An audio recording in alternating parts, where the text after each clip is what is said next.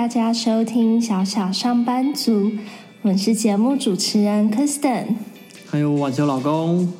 这是一个分享我们身为上班族职场经验与观察、生活学习跟体验，以及日常相处跟成长的节目，让我们往理想的生活一起前进。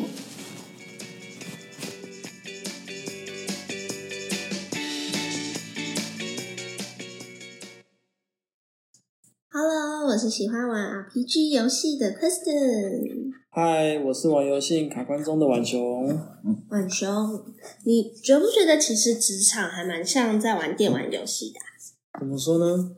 你看，我们刚进入职场的时候啊，就是职场的菜鸟，可能有一些在学校或是说自己学习的一些知识，可是没有什么实战的经验。那我们依照自己的科系呢，进入到某个产业。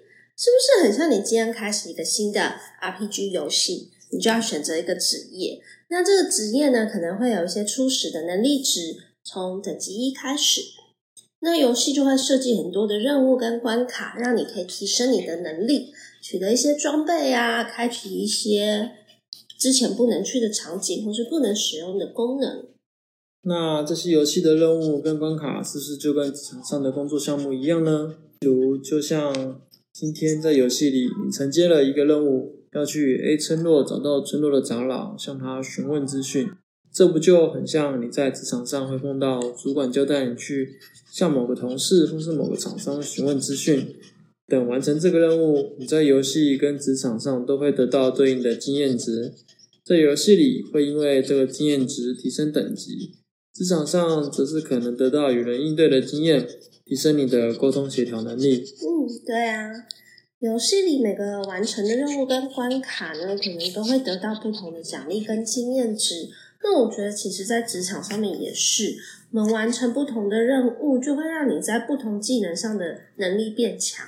那在游戏里面呢，你有时候会有些装备，会要求说你要达到什么等级呢，才可以使用。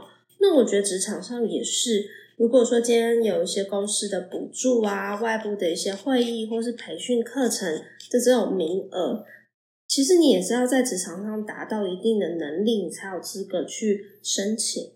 嗯，游戏里最常用来提升等级的机制就是打怪，在职场上也就是打客户的机制。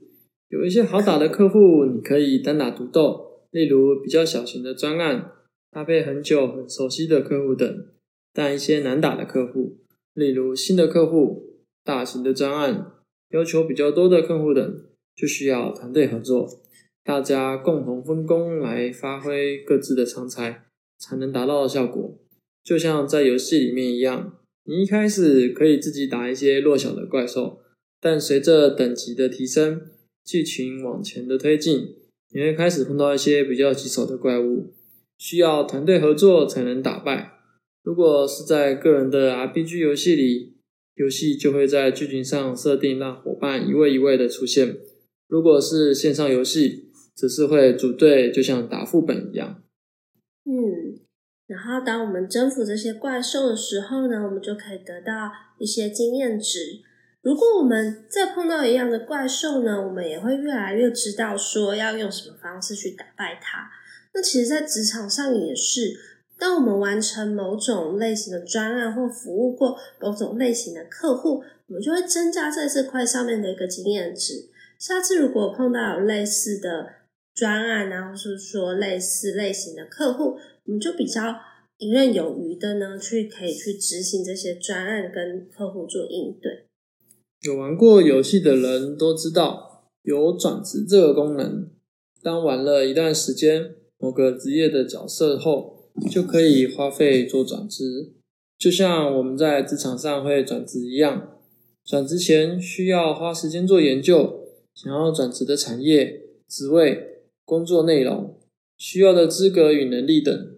转职后也不会说之前的经验都完全没用，毕竟在职场上的人际相处，基本的一些技能都是可以适用的。就像玩游戏一样。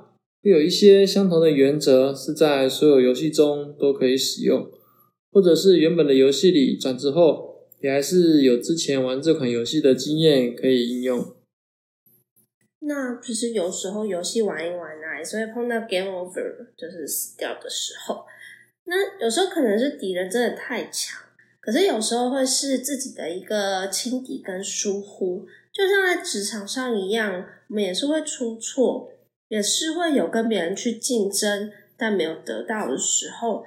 那这种情况呢，也有可能是因为自己的能力还不够强，或是说太轻忽竞争者。那这个时候呢，我们就需要跟游戏里面一样，多练我们的等级，或是多准备一些补品。那多准备一些补品，在职场上呢，就是我们要去多准备一些资料，或是多准备一些，就是嗯，可能会发生的情境，我们先去做一个预想，不要轻易的疏忽。从这几个面向来看。有没有觉得打游戏跟职场其实真的有蛮多类似的地方？如果可以以打游戏的心态在工作，掌握职场的原则，持续精进与成长自己的话，应该会觉得目标更明确，也会比较开心吧。谢谢收听小小上班族。如果喜欢我们的节目，欢迎订阅跟分享，并且到 Apple Podcast 上面帮我们评分。如果有任何想要讨论的问题呢，也欢迎 email 或是 IG 私讯给我们。